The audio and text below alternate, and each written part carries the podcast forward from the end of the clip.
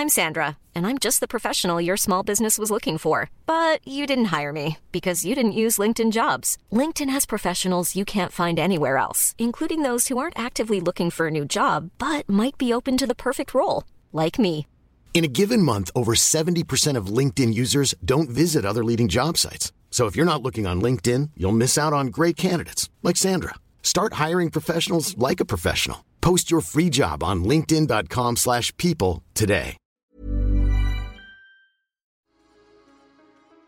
Certains pays suivent, d'autres guident.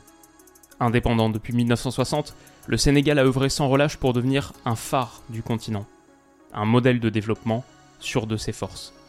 Seul pays d'Afrique de l'Ouest à n'avoir jamais connu de coup d'État, sa démocratie est stable, jouissant d'une grande diversité de paysages, son industrie touristique explose, Dakar est devenu un pôle entrepreneurial dynamique et ne recule pas devant les chantiers écologiques, énergie éolienne au large de ses côtes, grande muraille verte au nord. Comme en football, le travail paye. Et fort de ses succès récents, le Sénégal arrivera au mondial avec de grandes ambitions. Est-il temps de changer de dimension?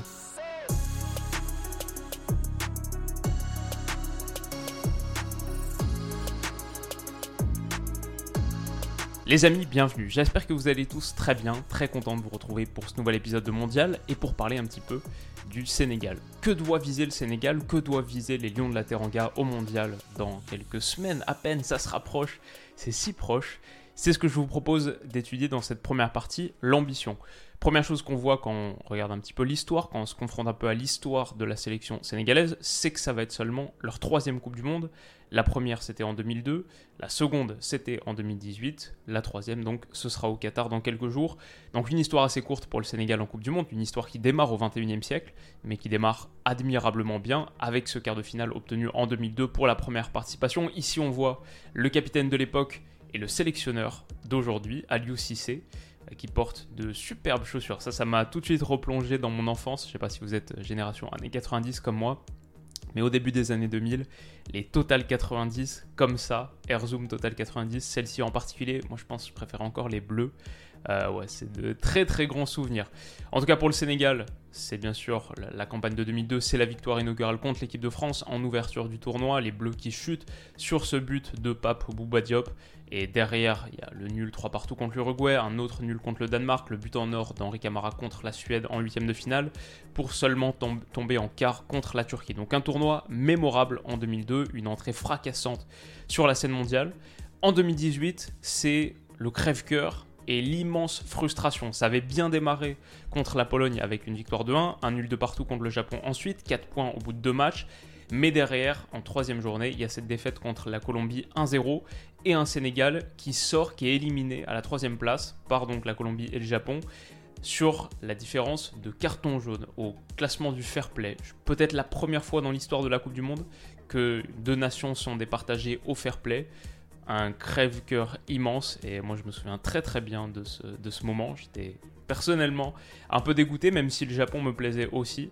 Et je me souviens que ça, c'était un de mes groupes préférés de la Coupe du Monde. Quand il y a un groupe avec une équipe de chaque confédération, en l'occurrence européenne avec la Pologne, asiatique avec le Japon, sud-américaine avec la Colombie et africaine avec le Sénégal. Pour moi, c'est les groupes Coupe du Monde par excellence et c'est aussi un groupe, un type de groupe que le Sénégal va retrouver. On va en reparler tout à l'heure, mais je pense que ce qui est important de souligner, c'est que le Sénégal a bien rebondi depuis cette immense frustration vécue en 2018. En 2019, déjà avec une finale de Coupe d'Afrique des Nations perdu contre l'Algérie, on le voit ici, Sadio Mané contre les Algériens, une défaite 1-0, mais derrière en 2021, la vengeance, une victoire 1-0 contre l'Égypte et enfin un sacre continental pour le Sénégal, le premier de son histoire, un moment fantastique qu'on avait débriefé en longueur sur la chaîne, j'avais posé mon mois de janvier pour couvrir quasi exhaustivement la Coupe d'Afrique des Nations, très très grand moment pour le Sénégal, enchaîné par la qualification en Coupe du Monde contre l'Égypte, bien sûr, vous vous en souvenez, euh, les pénalties de Sadio Mané, la double déception pour Mohamed Salah, et bien sûr un mois et une période fantastique pour le Sénégal qui remporte la Coupe d'Afrique et qui se qualifie pour cette Coupe du Monde. Donc une histoire au mondial qui est déjà assez remarquable pour le Sénégal, et des faits d'armes récents qui boostent, qui dopent le capital confiance, un joueur générationnel et talismanique en la présence de Sadio Mané pour moi, l'ambition du Sénégal sur ce mondial, ça doit être d'être la première sélection africaine à rallier les demi-finales d'une Coupe du Monde, à rallier le dernier carré d'une Coupe du Monde. Est-ce qu'ils en ont les ressources? Donc voilà, je vous ai mis en gros à quoi pourrait ressembler la liste d'Aliou Cissé, la liste des 26. Ce sera, je pense, grosso modo ça. Il y a quelques noms qui sont encore en discussion, mais il y a des chances que ça ressemble à ça. Sur le système 4-3-3 aussi, je pense. Le Sénégal a récemment expérimenté avec un 4-2-3-1, puisque Crépin Diata revient en bonne forme, un joueur que j'aime beaucoup, comme vous le savez. Et du coup, on avait une attaque qui était plutôt Mané, Diata, Ismail Assar, Dia ou Diédiou ou Dieng en pointe, peu importe, mais plutôt un 4-2-3-1 et c'était Gay et Mendy qui étaient conservés, Kouyaté du coup qui perdait sa place, qui était sur le banc. Moi je suis pas forcément fan d'un 4-2-3-1 parce que je pense si tu veux faire un 4-2-3-1 c'est bien d'avoir un vrai 10, un vrai playmaker avec d'énormes qualités de vision, de distribution, potentiellement un peu moins mobile, c'est pas grave, mais un vrai vrai 10, le Sénégal n'a pas de vrai 10 dans son effectif. Je pense que c'est plus un effectif qui est conçu et qui sera optimisé dans un 4-3-3. Sur le traîneau offensif, on connaît bien les joueurs bien sûr, Sadio Mané, Ismail Assar qui est resté à Watford en Championship et Boulaïdia qui est à la Salernitaine aujourd'hui. Ça se passe pas trop mal sur le bilan statistique. Maintenant, il y a quand même une petite décote, je pense, par rapport au, niveau où personnellement j'imaginais Boulaïdia il y a quelques années, à l'époque où il performait super bien à Reims, ensuite parti à Villarreal en Ligue des Champions, etc. Bon, c'est un peu moins bien aujourd'hui, mais je pense que ce sera ça le trio offensif, à voir, parce que la place de Boulaïdia est encore en concurrence avec Famara Diédiou, euh, avec Nicolas Jackson aussi de Villarreal, qui est en train de performer plutôt pas mal, des soucis à la finition, mais il fait un début de saison intéressant dans sa production. Très jeune, 21 ans du coup, euh, c'était un petit peu le chouchou d'Emery, et il a, été, il a fait une pré-saison avec Villarreal qui était de très haut rang. Voilà, c'est encore assez tendre. Je pense pas qu'il partira titulaire, mais il peut évoluer sur à peu près tous les fronts de l'attaque. Euh, ça lui arrive. Second attaquant, pointe. Nicolas Jackson a vraiment une carte à jouer. Je pense que ça peut être ton impact sub numéro 1. Repandiata aussi, bien sûr, sur le volet offensif, comme vous le savez, que j'aime beaucoup. Bamba Dieng, est-ce qu'il a suffisamment de minutes avec l'OM pour postuler à une place de titulaire, notamment en pointe pas certain, mais il peut aussi apporter quelque chose en sortie de banc. Donc voilà en gros le secteur offensif du Sénégal. Sur le trident du milieu terrain, celui-là c'est peut-être là où on a le maximum de stabilité par rapport à la campagne victorieuse en Coupe d'Afrique des Nations. Gay, Mendy, Kouyaté, ok, on va reparler un petit peu des individualités. Et ensuite la ligne de 4, euh, je pense que là tu as la grosse force du Sénégal, Abdou Diallo, Khalidou Koulibaly, et ce triangle de fer avec Edouard Mendy. Bon, ça c'est. Je pense que le Sénégal est assez costaud sur ses cadres Diallo Koulibaly Mendy, Gay Mendy Kouyaté, Sadio Mané. Les latéraux, il y, a il y a des choses à redire, je pense. Saliou 6 qui est sans club actuellement, c'est un vrai problème. Et Sabali qui vient de se reblesser avec le Betis, qui joue pas beaucoup en Espagne, à cause de soucis physiques notamment. Euh, ça pourrait causer des soucis. Et avant de rentrer un petit peu plus en profondeur dans la tactique, j'aimerais parler de ça justement. Pour moi, le problème de ce Sénégal, sur les cadres, ok, il y a une équipe qui se connaît, c'est solide, c'est une vraie équipe de sélection. Maintenant, les joueurs ne jouent pas assez en club en fait.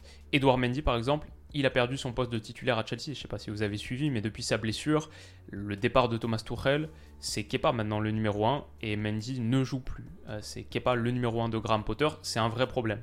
Abdou Diallo, bon, il joue un peu plus depuis qu'il a quitté le Paris Saint-Germain, mais avec Leipzig, c'est à peu près 40% des minutes en Bundesliga, un poil plus en Ligue des Champions c'est pas un titulaire incontestable, il est plutôt derrière dans la hiérarchie, parce que Leipzig joue à deux derrière, plutôt derrière Willy Orban et bien sûr Gvardiol, la petite pépite. Koulibaly, ok, lui joue à Chelsea, même s'il y a quelques pépins physiques qui lui empêchent d'être là à 100% du temps. Saliusis, comme on a dit, sans club, énorme souci. Pourtant, j'ai l'impression qu'il part plutôt titulaire dans l'esprit d'Alius Cissé, sinon ce serait Ismail Jacobs, mais même Jacobs avec Monaco est pas titu. Sabali, comme on l'a dit, il y a des petits soucis physiques. Idrissa Gueye, lui, joue. Ok, c'est une bonne chose. Mais non, Mendy, par contre, il a joué genre 5% des minutes euh, en première ligue. Il est vraiment, vraiment très loin d'avoir un niveau de forme optimal. Shekou Kouyaté joue, mais pas 100% des minutes avec Nottingham Forest. Ismail Assar joue avec Watford. Sadio Mané, c'est pas un problème. Boulaïdia, ok. Mais sur le banc, comme on a dit, euh, Nicolas Jackson, c'est pas forcément le titulaire indiscutable. Crépin Diata non plus. Bamba Dieng, clairement. Et ensuite, euh, par exemple, Pape Matarsar au milieu de terrain a joué 0 minutes cette saison. Pape Gay avec l'Olympique de Marseille est pas un titulaire dans l'esprit d'Igor Tudor. Euh, Balo Touré au Milan, pas titulaire. Niakate avec Nottingham Forest ne joue pas toutes les minutes, qu'il a eu une grosse blessure aussi en début de saison. Il démarrait titulaire, mais là voilà. Vous l'avez peut-être remarqué, il n'y a pas de Keita Baldé aussi, qui est euh, suspendu par la FIFA. Et qui devrait vraisemblablement rater la Coupe du Monde pour question de protocole antidopage. C'est aussi pour ça que Nicolas Jackson a été appelé sur le dernier rassemblement. Mais donc voilà en gros à quoi ressemble la liste. Comment est-ce que ça joue maintenant? Je dirais comme une équipe de sélection, c'est globalement très solide. Le Sénégal concède pas beaucoup d'occasions. Quand il s'en procure, c'est souvent via l'intermédiaire de Sadio Mané. Je pense qu'on peut difficilement sous-estimer, on le sait bien sûr, c'est le joueur phare, mais c'est totalement le cas. Quand Sadio Mané a le ballon, il se passe des choses. Il est le joueur créatif, le joueur déclencheur, le catalyseur. Et il vaut mieux qu'il soit le finisseur parce que je trouve le Sénégal a aussi quelques soucis dans la finition.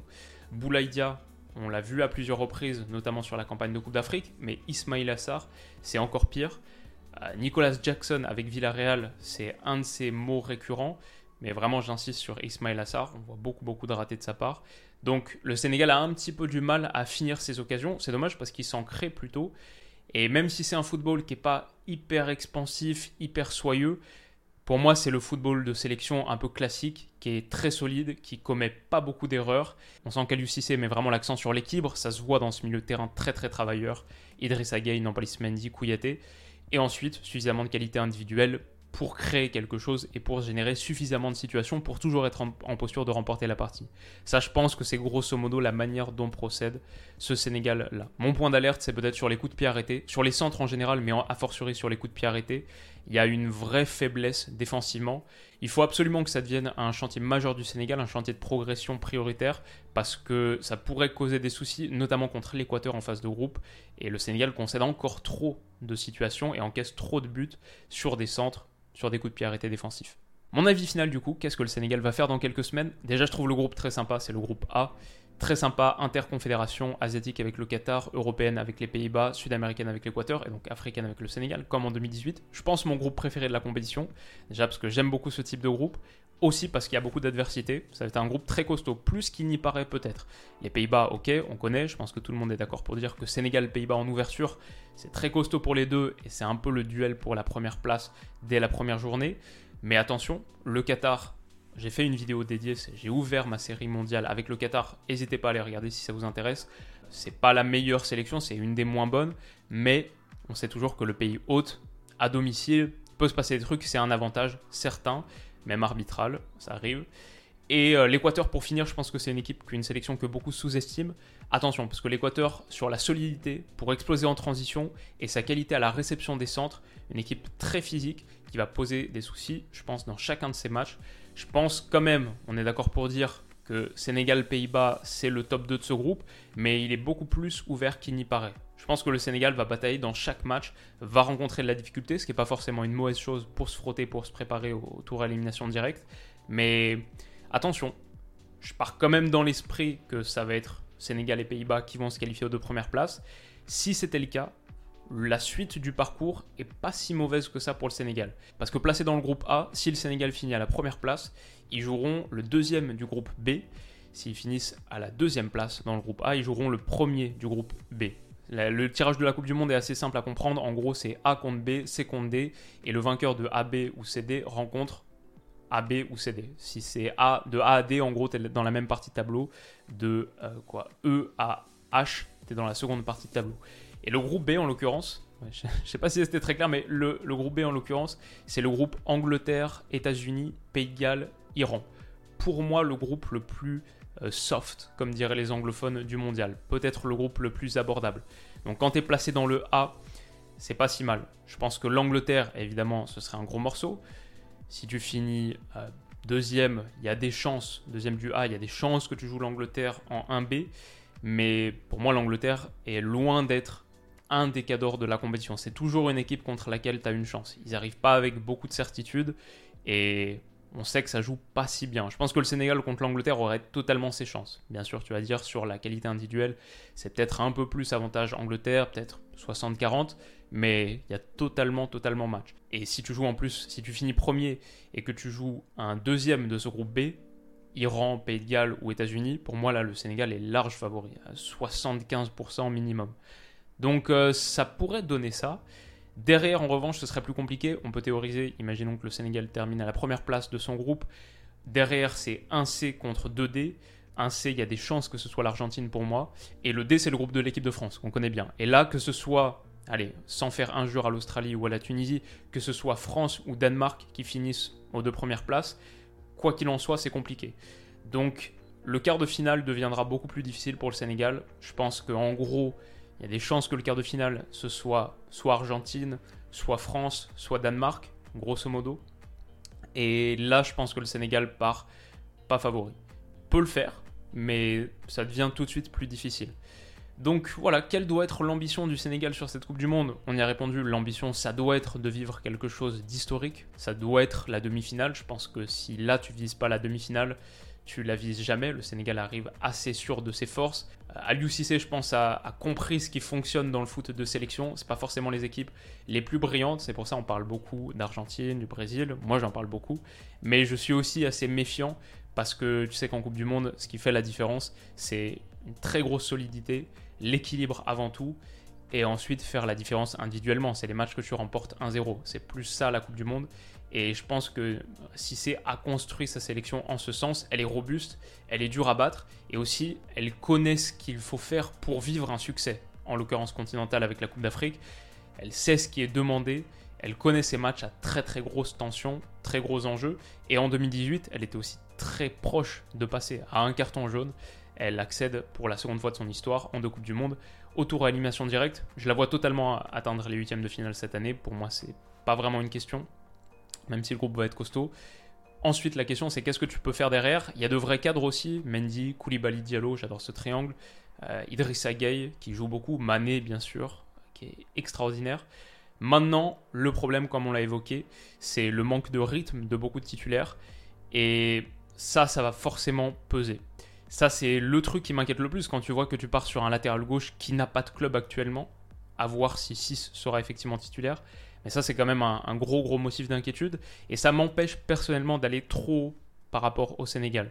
Je pense que 4 ans après avoir vécu la désillusion de 2018, retrouver les quarts de finale pour seulement la quatrième fois de l'histoire du foot africain, ce serait une belle perf. Une demi-finale, ce serait magique, historique, littéralement, mais très difficile, je pense. Et la gagner, je pense que le Sénégal n'en est pas encore là. Je vois facilement 6 ou 7 sélections qui ont plus de qualité individuelle et qui arrivent au mondial avec plus de fraîcheur chez les cadres. Donc voilà, je souhaite au Sénégal le plus grand des succès. Une demi-finale, ce serait extraordinaire. Franchement, moi, je, voilà, je sors la vidéo jeudi après-midi. Là, dans la foulée, je vais enregistrer avec Stan. Et on va faire justement une vidéo, un débat. Est-ce qu'une sélection africaine ralliera les demi-finales pour la première fois de son histoire Pour la première fois de l'histoire du continent? On verra. Le Sénégal est sans doute l'équipe qui est la mieux placée pour le réaliser. J'espère que cette rapide analyse vous aura plu. On se retrouve très vite pour le prochain épisode de Mondial, peut-être dans quelques jours à peine. C'est peut-être une semaine à double épisode. Et j'espère, si c'est le cas, ce sera samedi 10h. Je vais travailler de manière acharnée en ce sens. Et voilà, quoi qu'il arrive, on se retrouve très vite pour la prochaine vidéo. Je remercie toutes les personnes qui m'ont envoyé des mails, trop nombreuses pour être citées dans leur intégralité, mais qui m'ont vraiment aidé. Des Sénégalais qui me parlaient du pays, de leur sélection, etc. Merci beaucoup les gars. Et voilà, on se retrouve très vite pour la prochaine vidéo. Prenez soin de vous et de vos proches. Et à très vite. Bisous.